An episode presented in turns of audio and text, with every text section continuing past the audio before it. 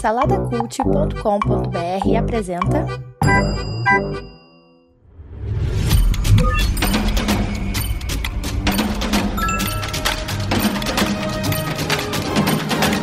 Bicicletas Voadoras. Apresentado por Bruno Guedon.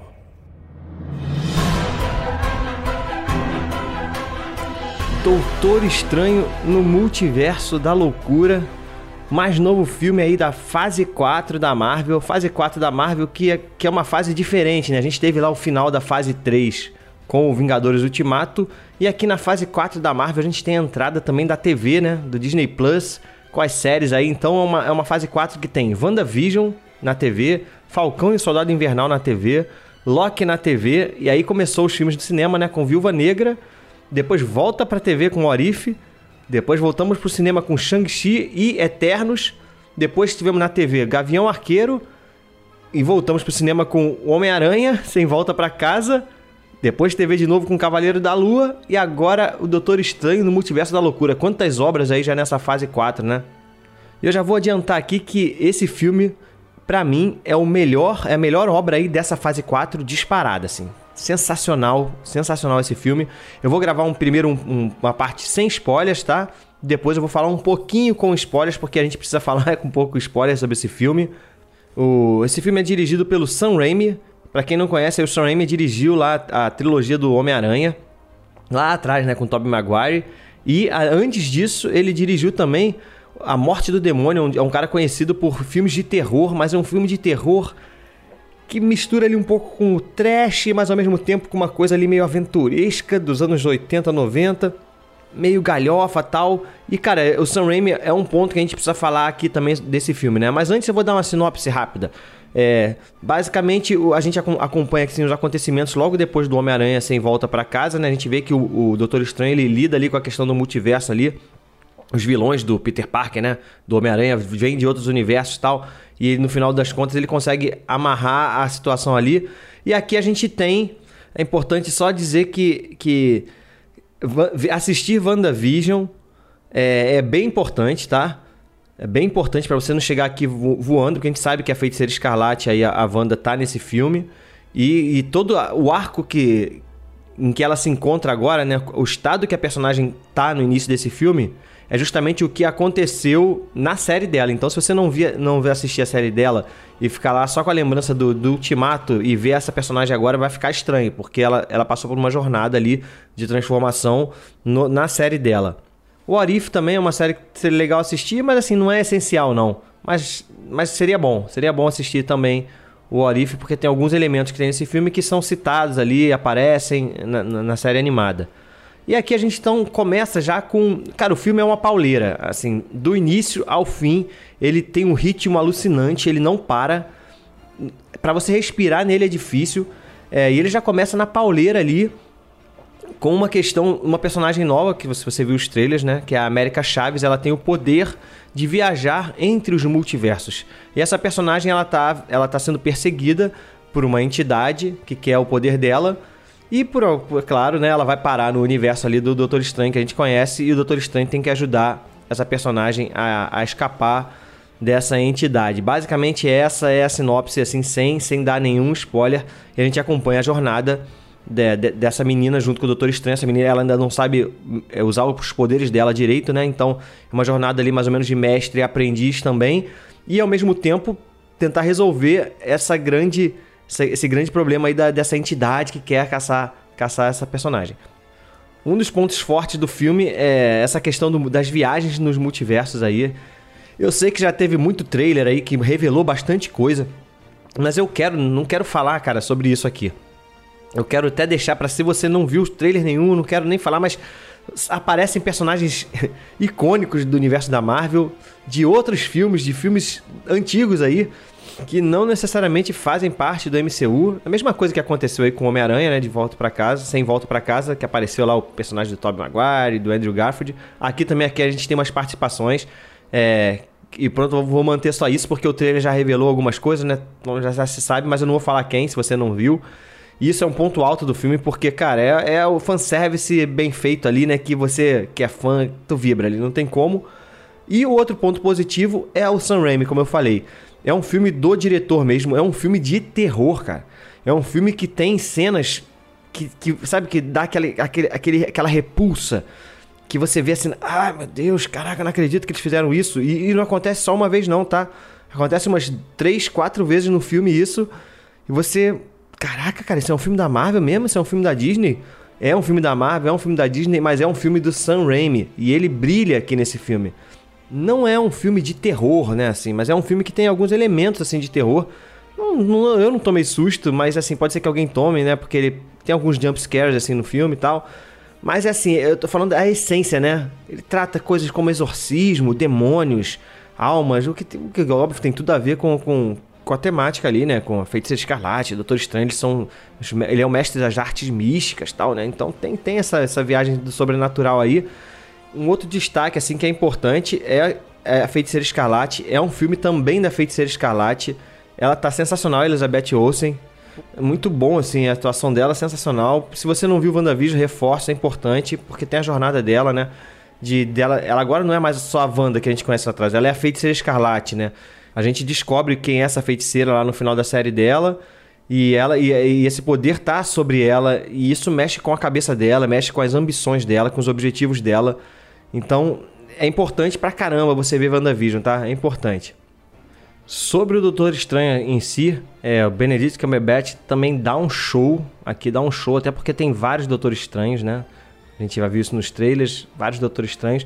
E é legal a gente ver a jornada desse cara, né? É uma jornada que a gente acompanha ali no, no primeiro filme dele, principalmente. Depois, nos outros filmes, a gente não tem um aprofundamento, assim, desse, desse personagem. Ele é só ali mostrado como poderoso, ele é mais um recurso de roteiro nos outros filmes que ele aparece, tanto no Homem-Aranha quanto no, nos Vingadores Ultimato, ali, Guerra Infinita. Ele é apenas um, um, artifício de roteiro do que, de fato, o personagem é aprofundado, né? A gente tem só no primeiro filme lá, a gente tem a jornada dele, né? Que ele é aquele cara arrogante tal, controlador. E a gente vê ele perdendo o controle e tendo que se render ali à magia se tornando o Mago Supremo. E aqui a gente ah, volta a aprofundar ele, né? Porque a gente vê que, de fato, ele não tá feliz. Ele começa a avaliar as coisas que ele perdeu por causa das escolhas que ele fez e a gente tem uma jornada desse, desse Doutor Estranho se reencontrando, né, novamente. Encontrando a, o caminho da felicidade e tal, né? Encontrando um propósito. E a gente, cara, isso é muito legal. O filme tem essa jornada. Realmente, a gente vê o Doutor Estranho saindo do ponto A pro ponto B nesse filme. E, pô, ainda bem, né? Porque é um filme sobre o Doutor Estranho. Da mesma forma que a gente vê também a Wanda saindo do ponto A pro ponto B. É, a gente tem aqui o Doutor Estranho nessa mesma pegada. Agora, como eu falei, por, pelo fato de ser um filme do Sam Raimi, cara, eu vou te falar assim. Eu, eu entendo que. Eu, eu comprei a ideia, sabe? Eu comprei a ideia. Talvez não seja. Eu escutei algumas pessoas criticando, até mesmo na sala de cinema, quando eu saí. Eu escutei algumas falando, algumas pessoas falando, pô, cara, aquela cena, aquilo, aquilo que aconteceu, pô, meio estranho, não sei o quê. E eu fui assistir o filme com o Márcio Moreira, né, meu amigo a gente no final saiu, saiu com a mesma impressão, assim, cara, que filmaço. Eu fiquei procurando, assim, defeitos, sabe, no filme. Defeitos relevantes, né? Óbvio, gente, pelo amor de Deus. É, que, que me, faz, me fizessem, assim, tipo, dar uma nota ruim, tirar a ponta do filme. Cara, eu não encontrei esses defeitos. E talvez seja por isso. Talvez seja por, por causa dessa bagagem, talvez, que eu já tenha e outras pessoas tenham também. Bagagem de RPG, bagagem de você mergulhar nessas, nesses universos, nesses mundos malucos aí. Talvez, a gente ficou pensando, talvez se você não tem essa bagagem, você não compre algumas ideias que, que, o, doutor, que, que o Sam Raimi coloca ali na, na tela, né? Tem hora que você tem que comprar um pouco a galhofa, sabe? Tem algumas cenas que você olha assim visualmente, caraca, isso é galhofa, né? Mas a minha sensação assistindo fala, cara, mas funciona, tá perfeito, é isso aí mesmo, tá, tá funcionando, tá, tá, tá coeso com, com, com o todo, entendeu? Então não, o incômodo ali do visual rapidamente vai embora porque faz sentido, entendeu? Na minha cabeça ali. Mas realmente assim é uma extrapolação, é uma viagem que acontece ali, que é uma viagem do diretor e você tem que comprar isso, porque se você não compra isso, realmente você você não embarca, entendeu? E aí a jornada toda fica comprometida. E eu embarquei de cabeça, cara. Eu embarquei, eu acredito que o Márcio estava comigo também, embarcou de cabeça. Eu já vou dar aqui a minha nota e falar um pouquinho mais. Eu dou 1, 2, 3, 4, 5 para Doutor Estranho no Multiverso da Loucura. Não é que é o melhor filme da Marvel, não é isso. Mas a minha, eu, eu não consigo encontrar defeitos, sabe, nesse filme. Eu dei essa mesma nota pro primeiro Doutor Estranho. Talvez hoje eu não, não, não desse, né? Dessa mesma nota, dei 10 na época lá tal. Mas é a sensação, eu, eu sou fã pra caraca desse universo aí do Doutor Estranho. Esse mundo as possibilidades que eles têm, sabe, com essa magia de brincar com a, com a realidade, enfim, cara, visualmente o filme é incrível, o ritmo é perfeito para mim.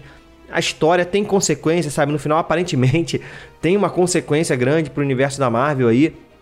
Pô, os, os easter eggs ali que aparecem, os fanservice, na verdade, né? Que tem ali, cara, sensacional. E, e o que acontece com esses com esses fanservice ali, com essas inserções, que você não espera e você fica chocado. Caraca, que isso? Isso tá acontecendo mesmo?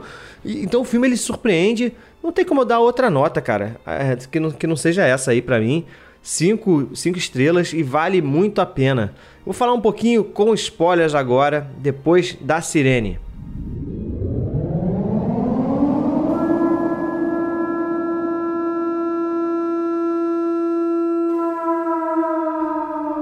Fala, gente, vamos lá. Com spoilers agora um pouco aqui. Já, já a gente já pula logo de cara pros Illuminati, né? Caraca, cara, os caras a gente já sabia que havia o Patrick Stewart aí, né? Porque, pô, a Marvel podia ter guardado isso também, né, cara? Podia ter guardado isso também ali para revelar só no filme, cara. Pô, ia ser, ia ser uma sensação absurda. Porque foi essa sensação que a gente teve quando apareceu o quarteto, o, o Red Richards do Quarteto Fantástico, o John Krasinski que era o que a internet estava pedindo o tempo todo, cara, que esse cara ia ser maneiro como o Red Richard, e os caras trouxeram o maluco para fazer o Red Richard, cara. E a sensação quando ele aparece ali no cinema todo deu um gritou, né? Uau! E imagina se eles fazem isso com o professor Xavier, se eles guardam esse segredo ali com o professor Xavier. Seria demais, seria demais, cara. A gente também tem ali, eles trazem o cara da série, né, dos Inumanos também, bota o maluco lá. Tem a Capitã Carter, pô, que veio do Orif, sensacional, a mesma atriz lá, muito maneiro isso. Pô, então essa parte aí dos Illuminati não tem que. Se você não gostou, cara, não é possível. Você não, você não tem que assistir mais nada do universo Marvel aí porque tu não, tu não é fã. Porque não tem como não gostar dessa parte aí dos Illuminati. Eu ouvi algumas críticas, né? É, pessoas falando que não se sentiram tão conectadas, acharam que a personagem da América Chaves estava meio perdida ali, não tinha uma conexão emocional com ela. Eu discordo, cara, eu discordo realmente, assim, tá, beleza. Não, não tinha uma conexão forte ali, né, de, de, relacionamento entre ela e o Doutor Estranho. Mas aos poucos, eu acho que a atriz manda bem, sabe? Ela tem um carisma ali, uma, uma jovem, né? Então você fica. Ela, ela já tem uma, uma aparência frágil, né? Que você tem que cuidar dela ali. E mais do que tudo, a gente sabe que ela é uma. Se o poder dela cair nas mãos erradas, vai, vai dar ruim, né? Então, isso já, por si só, para mim, já, já me conecta a personagem e já dá para entender o cuidado ali do Doutor Estranho com ela. E uma coisa também que me surpreendeu, entre aspas, aí, né? Que já estava sendo falado, mas como eu não fiquei vendo muita coisa aí, muito. Muita, sei lá, muita galera falando sobre o filme. Eu imaginava que a Wanda ia ter um momento de vilã ali, mas eu não sabia que ia ser o filme todo ela vilã. E isso eu achei, pô, isso me surpreendeu, tá? Eu pensei que ia ter um terceiro vilão ali, alguma outra coisa. E ela, e ela ia, só em determinado momento ali no início, talvez ela fosse uma, uma vilã lá e depois ia voltar pro lado, lado do bem. Mas não, cara, ela é a vilã o tempo todo e isso eu achei muito legal. E a gente tem ali no final, né, talvez o encerramento dessa personagem. Será que ela morreu de fato? Né, é, aquele, é, é aquilo, né? Não tem corpo, não dá pra, não dá pra saber, né? Mas eu, eu acharia até ok se essa personagem saísse desse jeito. É uma forma trágica, né? Porque a gente vê a Wanda se tornando uma herói. Ela começa como uma vilã lá em Vingadores é, Era de Ultron, né? Ela faz a jornada pro outro lado, a gente vê essa personagem crescendo em poder, crescendo em carisma, tal. A gente vê ali no Guerra Infinita, Ultimato ali é o auge dela. E depois no WandaVision a gente vê ela lidando com o luto. E agora, tragicamente, ela se, entre aspas, se sacrificando ali, né? Pra, porque o poder dela, ela entende que ela é muito poderosa para que esse poder não afete é, outras pessoas, né? Não, não mate outras pessoas, enfim, como ela fez nesse filme aí. E, cara, se a jornada dela fecha ali, para mim, tá sensacional. É isso mesmo, ficaria perfeito. Mas eu acredito que não, cara. Eu acredito que eles vão tentar dar uma redenção para ela de alguma forma aí. Ela vai conseguir separar essa coisa da feiticeira escarlate da, da Wanda, né? Em algum, em algum aspecto, talvez. Não sei, mas vamos ver. Acho complicado, porque cai, a parada cai em cima dela, a gente vê uma explosãozinha ali vermelha. Não sei se isso aí é ela morrendo. Enfim, vamos descobrir mais pra frente. Como eu falei na parte sem spoiler, eu entendo às vezes as pessoas não, não comprarem a viagem do Sam Raimi, sabe? Por exemplo, a cena final que ele, o, o Doutor Estranho, ele tá num outro universo, né? E ele faz, através de necromancia lá, usando o, o livro dos mortos lá, ele consegue incorporar num corpo dele em outro universo. Ele faz isso num cadáver, né? A gente vê ali o Doutor Estranho zumbi. é, é isso que eu falei ali, que você olhando visualmente, é até galhofa, né? O cara decomposto ali, decomposto ali falando, abrindo a boca, falando ali com as, com as pessoas. Visualmente é galhofa, cara. Mas, é, não sei, cara. Eu não sei se é porque eu embarquei na, na, na viagem do Sam Raimi, aquilo ali não me incomodou em nenhum momento.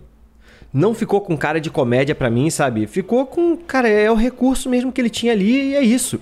Inclusive a cena que tem os, os as almas, né, se possuindo ele ali, cara, é aterrorizante. E como ele fica visualmente depois com essas almas ali em volta dele, vários braços, viram as asas dele e tal.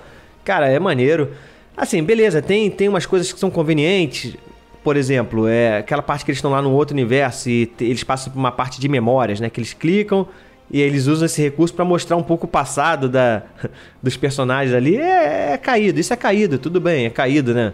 É só para acelerar ali, ó, pra vocês conhecerem um pouco mais dessa personagem, vou fazer isso assim, que é ridículo, ele né, no meio da rua, a mulher vendo aquela, aquela imagem, todo mundo passando ali ao redor vendo, sei lá, é meio caído, mas beleza, passa assim. Fica assim, às vezes, um gostinho de quero mais, né? Por exemplo, a gente vê a luta lá no. O Karmartage lá no, no início, né? Uma luta até meio rápida e tal, mas é, pensei que fosse mais épico aquele momento ali, não foi, mas é interessante para ver o poder da feiticeira escarlate, o que, que ela faz ali e como ela, mesmo aprisionada naquela realidade lá espelhada, ela consegue escapar. A mulher é muito sinistra. A mulher é muito sinistra. E mantendo a frase que a gente ouve lá da Agatha. É falar Agatha Christie, né? Da Agatha Har Harkness, na série WandaVision, que ela fala que a feiticeira escarlate é mais poderosa do que o Mago Supremo. E de fato é, a gente vê aqui que ela é mais poderosa do que o Doutor Estranho. E no final ali a gente vê que, que o, o fato, a gente acha que acaba tudo bem, né? O filme dá até aquela impressão, ah, agora, tem a jornada aí do Doutor Estranho, né? Ah, ele agora tá feliz, né? Buscando a felicidade. E no final a gente vê que, que teve consequências o uso dele da magia negra lá, né? Tal, ele fica com um terceiro olho ali na testa. Eu não sei de fato o que, que isso vai desencadear, mas ele agora é, tem isso aí. É um fruto aí dele ter usado esse tipo de magia. E a gente tem a cena pós-créditos, que eu não conheço aquela personagem mas parece que ela também é uma maga suprema aí e tal. E já ouvi a gente até falar que talvez seja Guerras Secretas que tá vindo por aí, a grande saga, próxima grande saga, que seria sensacional. Guerras Secretas é um evento épico da Marvel aí, mais do que Guerra Civil, mais do que Guerra, Guerra Infinita até, talvez seja a primeira grande saga assim da Marvel, onde todos os heróis vão para um lugar para lutar entre si. Mas é isso, assim, eu tô gravando aqui no calor do momento, talvez tenha mais coisa para conversar, se pensar com calma, anotar, mas eu tô gravando aqui no calor mas é isso, cara. Sensacional. Cinco estrelas. Melhor filme da Marvel aí da, da, dessa fase 4. E vou te falar, hein? Tá entre os melhores filmes da Marvel, sim, de todas, de todos os filmes. Talvez ali entre os, entre os 10, já tem quanto? 20, quase 30? Entre os 10 com certeza tá. Com certeza tá entre os 10 melhores filmes da Marvel, na minha opinião. Sei que é uma opinião controversa porque já vi algumas pessoas não gostando tanto quanto eu, mas enfim, essa é a minha opinião. Beleza? É isso aí. Segue lá no Instagram, arroba Bicicletas Voadoras Cast. No Spotify e no Apple Podcast avalia com 5 estrelinhas. No YouTube, dá o gostei aí e se inscreve no canal. E lá no saladacult.com.br, acompanha a gente por lá que tem vários outros podcasts, beleza? Até a próxima. Fui!